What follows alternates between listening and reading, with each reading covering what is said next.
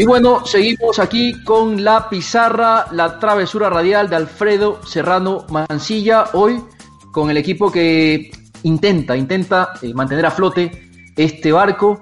Y bueno, ya ustedes saben que esa entrada musical anuncia lo que hemos denominado redes y enredos. Toda ese, ese galimatías, ¿no? Que se escucha en las redes sociales, un vertedero de miserias, pero también de perlas, también de noticias. Es importante estar informado, ¿no? Eh, saber cuáles son las cuentas valederas y bueno, eh, ir siendo muy crítico, ¿no? Analizar con mucho, mucho detalle, ¿no? Las cosas que se empiezan a posicionar a veces, ¿no? Que nadie se confunda con las matrices de opinión que van posicionando los bots, que eso, de eso también hay mucho, sobre todo en la red social del pajarito.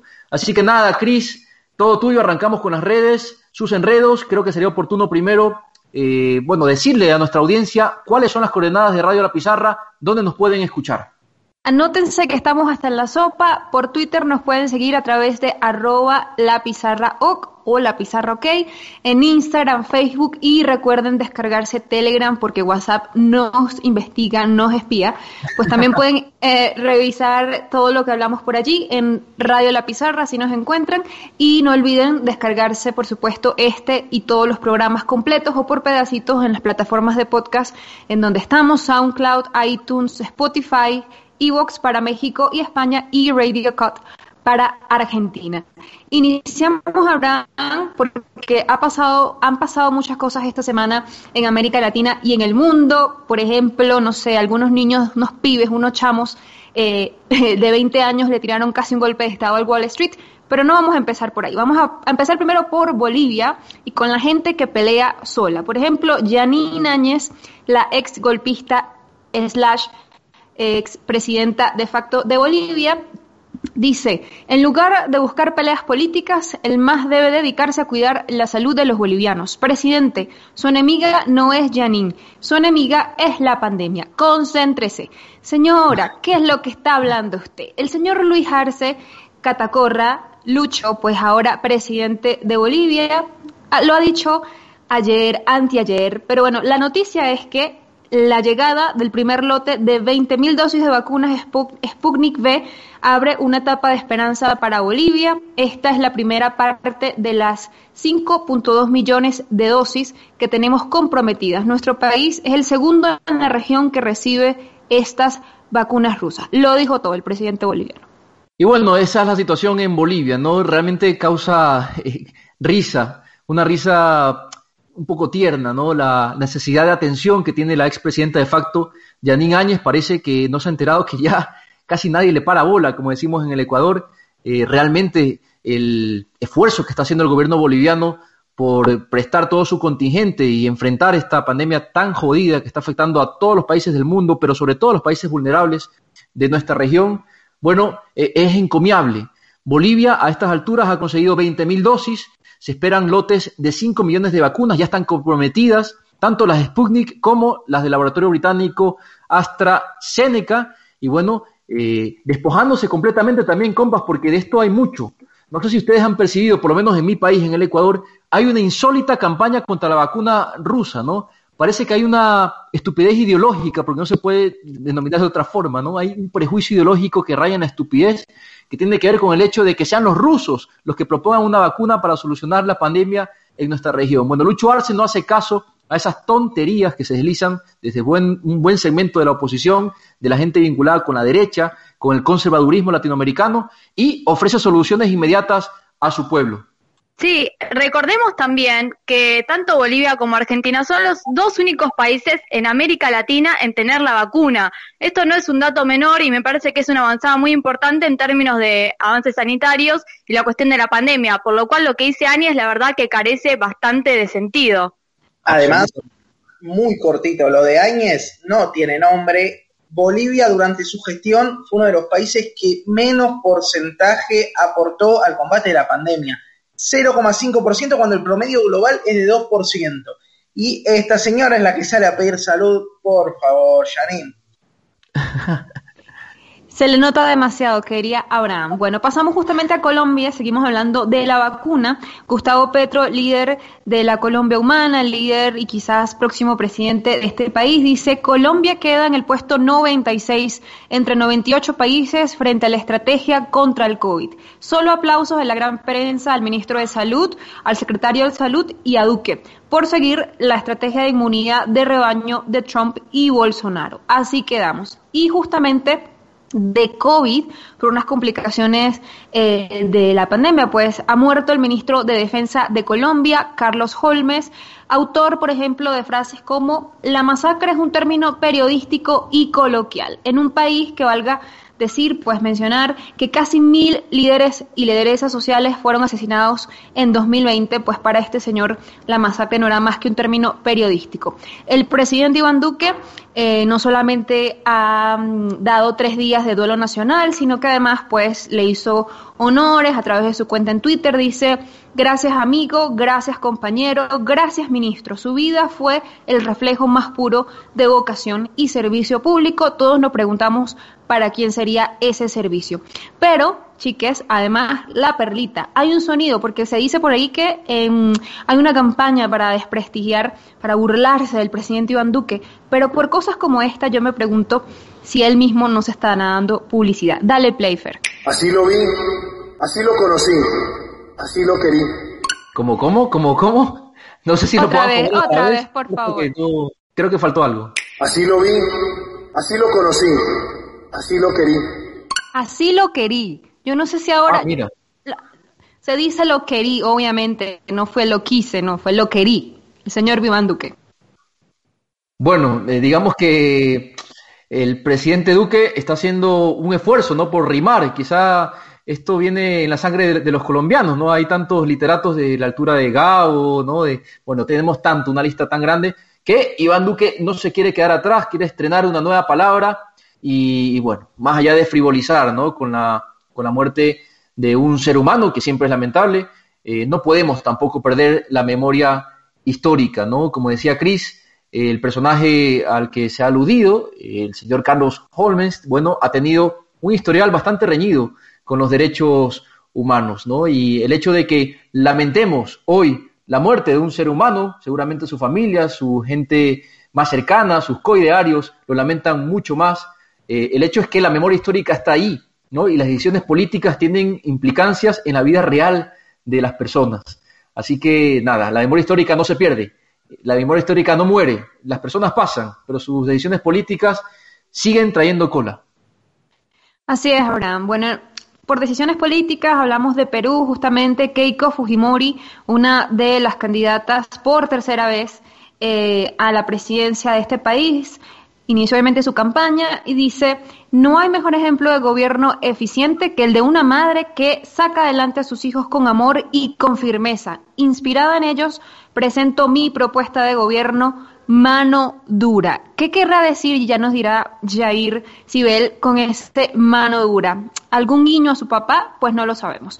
También Verónica Mendoza ha dicho, en Juntos por Perú no queremos imponer una nueva constitución, todo lo contrario. Se trata de abrir un gran diálogo nacional en el que todas las voces sean escuchadas y encontremos juntos y juntas el mejor camino para salir adelante. ¿Qué nos dices, Jair, sobre el clima? ¿Cómo se ha movido? ¿Cómo ha cambiado en la última semana?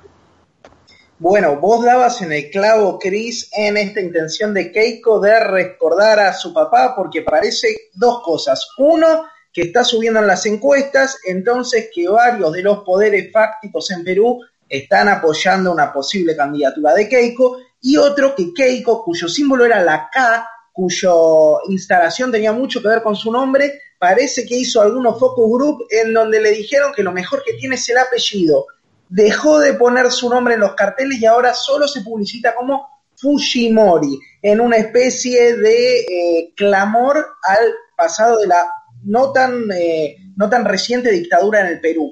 Y por el otro lado traía Cribos el tuit de Verónica Mendoza, la otra candidata que viene muy bien posicionada, que esta semana volvió a insistir con el tema de la nueva constitución claramente ahí hay una pica personal porque la constitución que tiene ahora Perú es la constitución que redactó el propio Fujimori. Hay incluso quizás hasta alguna continuidad con Chile, ¿no? Donde se, se discutía el cese de la constitución de la última dictadura. Entonces hay dos polos ahí interesantes, que los dos vienen creciendo en las encuestas y les tiro una primicia, vamos a ver qué pasa con la encuesta de mañana, pero me atrevo a decir que tanto Keiko como Verónica estarán bien posicionadas. Veremos qué pasa.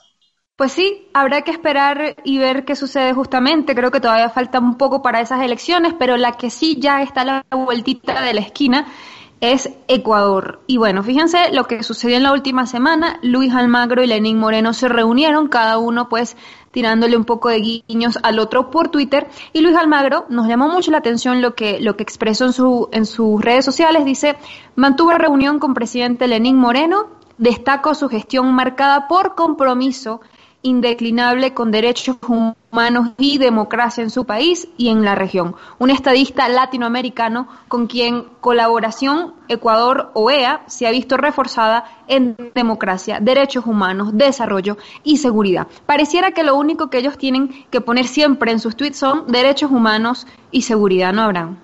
No, es que es increíble, Cris, es que es increíble, realmente hay que ver cuáles son los comentarios que se han deslizado a propósito de ese encuentro entre dos gigantes, pero de estos gigantes que van directo al tacho de basura de la historia, ¿no? Gigantes nefastos, ¿no? Para las democracias y los derechos humanos de la región. Resulta curioso, ¿no? Que de los labios de Almagro y de Lenín Moreno broten palabras como democracia y derechos humanos. Bueno, ahí están eh, la forma como se evalúan a estos personajes. En el caso de Lenín Moreno, el presidente del Ecuador, bueno, el peor presidente evaluado en toda América Latina. Y a propósito, Cris, quiero dejar muy en claro que hay una amenaza real, muy grave, eh, para la democracia ecuatoriana. Hay una alerta muy seria de que el Consejo Nacional Electoral estaría reunido por estas horas para suspender las elecciones. ¿Por qué? Bueno, por la sencilla razón de que Andrés Arauz estaría ganando en primera vuelta. No solo es una encuesta, la que desliza, esta posibilidad, sino que son ya varias las que hablan de un triunfo de Andrés Arauz en primera vuelta. Y bueno, es raro, por lo menos raro, que coincida esto con esa reunión entre Luis Almagro y Lenín Moreno. Lo advertimos desde ya. Vamos a estar vigilantes del proceso democrático en Ecuador. Lo que pueda pasar en las próximas horas, si es que hay una intención velada de cancelar las elecciones o postergarlas, bueno, estará el pueblo en las calles. Ya lo ha demostrado el Ecuador en ocasiones anteriores. Esto es una amenaza no solo al código democrático del Ecuador, sino que es una flagrante amenaza a la Constitución. Así que a estar muy pendientes, compas. Sin embargo, bueno, ya nos dirá Bahía qué es lo que también se menciona en, en los medios, ¿no? Y estos imparciales, objetivos, vaya. Sí, efectivamente, vamos con esta sección tan esperada. El CT nota demasiado los medios más objetivos de América Latina. Seguimos con Ecuador. El diario Ecuador recibe con honores la primera remesa de vacunas Pfizer contra el COVID-19. El comercio traspasaré un país en orden y no una emboscada, asegura Lenin Moreno. Primicias Arauz y su interés por tener a Rafael Correa como asesor. Vamos con los últimos dos. El fugado Correa dice que podría ser asesor a distancia en un posible gobierno de Arauz y el expreso dice Arauz suaviza el discurso y dice que está dispuesto a renegociar con el Fondo Monetario Internacional. Esto es increíble, Bahía, esto es increíble porque cualquiera que se quede solo con los titulares que nos has propuesto hoy, bueno, tendría una idea bastante deformada de la realidad. Empezamos con el diario que dice que Ecuador recibe con honores la primera remesa de vacunas de Pfizer. Bueno, estamos hablando, compas, de solo 8.000 vacunas, es decir, 4.000 vacunas que serán puestas, a ver, son dos dosis, entonces son 8.000 vacunas, serán 4.000 personas que se van a beneficiar. Bueno, para esta ínfima cantidad de vacunas, ustedes tendrían que ver las imágenes que se publicitaron en Ecuador. Un avión recibido eh, con honores, ¿no? Con chorros de agua por parte de los bomberos para 4.000 familias, 4.000 personas, mejor dicho, que se van a beneficiar. Entre las personas que ya se han beneficiado, porque ha trascendido esto no en la prensa mainstream, sino en, los medios que se han dedicado a la investigación de verdad, bueno, está el propio presidente Lenín Moreno, está la madre del ministro de Salud de Ecuador, una de las beneficiarias, está el hombre, uno de los hombres más ricos del país, el esposo de Isabel Novoa Pontón, es decir, los enchufados, los enchufados para 4.000 vacunas que se han conseguido con bombos y platillos en Ecuador. Y luego se habla del traspaso, ¿no? Lenín Moreno hablando de un traspaso de un país en orden. ¿Qué país en orden, señor Lenín Moreno? ¿Qué país en orden va a traspasar usted? ¿El país que destrozó? Bueno, luego se habla de Arauz, compas. Permítanme explayarme un poquito con Ecuador porque ya estamos a la puerta, a la vuelta de la esquina. 7 de febrero, elecciones en Ecuador. Bueno, Arauz y su interés por tener a Rafael Correa como asesor, pero por supuesto, imagínense si Arauz no contaría con el líder histórico de la Revolución Ciudadana como asesor, sería bastante torpe, ¿no? Lo que pasa es que Andrés Arauz está lejos de ser eh, torpe. Y el fugado Correa, compas, bueno, este es el lenguaje, ¿no? Miserable con el que se maneja la prensa mainstream en mi país, el fugado Correa, ¿no? Una de las víctimas eh, paradigmáticas del Ofer en América Latina, es tratado como un fugado, ¿no? Una persona que está en el exilio voluntario, escuchado también por ahí. Bueno, esto no cabe, no, no, no hay mucho más que comentar sobre este tema y finalmente lo de que Arauz suaviza el discurso y dice que está dispuesto a renegociar con el Fondo Monetario Internacional, yo no sé, habría que leer textualmente las frases eh, explicitadas por Andrés Arauz. Él ha hablado desde siempre de renegociar la deuda con el Fondo Monetario Internacional, porque tal como está planteada hoy, simplemente es impagable, simplemente no es compatible con la defensa de los derechos humanos, los derechos humanos de los que tanto se llenan la boca eh, muchos de los demócratas que hoy se toman fotos con Lenín Moreno. Bien, seguimos con Argentina. Tenemos dos perlitas de Mauricio Macri que siempre da que hablar. Empezamos por Clarín. Mauricio Macri se dedicará a su nueva fundación y no será candidato en 2021. Y continuamos con la vanguardia. Macri crea una fundación para mejorar las condiciones de vida en Argentina. Mejor que no haga nada más para mejorar las condiciones de vida en Argentina el expresidente Mauricio Macri. Tenemos también el portal Infobae, que es de mis favoritos. Patricia Bullrich presentó su libro en Mar del Plata y lanzó un desafío para 2023. Tenemos que recuperar el gobierno, Radio Perfil, Alerta Naranja, temen que Alberto Fernández le meta el perro a Cristina. Y eh, Clarín avanza el modelo Cristina. Bueno, se les nota evidentemente demasiado, ¿no? Yo no sé, realmente cuando yo me topo con titulares como se le mete el perro a Cristina, algo así dijiste Bahía. Es que me parece increíble. Esto es un titular informativo. Es real esto, ¿eh? Es, lo pueden buscar, googlear, ah, va a aparecer. Este es el nivel de, la prensa totem, ¿no? La prensa que pontifica en América Latina, ¿no? Los grandes referentes de la libertad de expresión. Avanza el modelo Cristina, la obsesión eh, patológica de la prensa Clarín, particularmente con Cristina Fernández, la intromisión de la vicepresidenta en la estrategia económica. Eh, bueno, y la vicepresidenta tendría algo que decir, ¿no? Si, es la vicepresidenta del mismo gobierno, tendría algo que opinar, me imagino yo, ¿no? Habrá alguna deliberación entre las personas que se están involucradas en un mismo equipo. En fin, realmente los titulares que nos deja esta semana la prensa argentina son para el olvido, para enmarcar. Bueno, y terminamos con España. El independiente Felipe González se avergüenza de Pablo Iglesias. Economía digital, el mensaje independentista de Pablo Iglesias. El español Pablo Iglesias en la alcantarilla de Puigdemont. Y Panama Post, este es tu favorito, verán, todos lo sabemos y todas también. Gobierno comunista de España legaliza a los ocupas. Esto, terminamos con un cierre de oro, ¿no? No, increíble, ¿no? Esto parece que estuviera que debería estar en la sección de, los, de los titulares eh, cómicos, pero es la realidad. Esto titula eh, Pan Post, ¿no? El gobierno comunista, ¿no? En la monarquía española, el gobierno comunista de España legaliza a los ocupas. Qué grave, ¿no? Legalizar a personas que eh, están viviendo, sí, efectivamente, de forma ilegal, si es que cabe hablar de formas ilegales de vivir, en casas abandonadas, ¿no? ¿Qué ha hecho el gobierno español? Bueno, en un contexto de pandemia tan jodido, en el que están pasándola muy mal las personas más vulnerables, ha evitado que se desahucien a personas que están viviendo en casas que no son de su propiedad. Pero habrá que buscar una solución. Mientras tanto, ¿qué es lo que pretenden? ¿Dejarlos en la calle?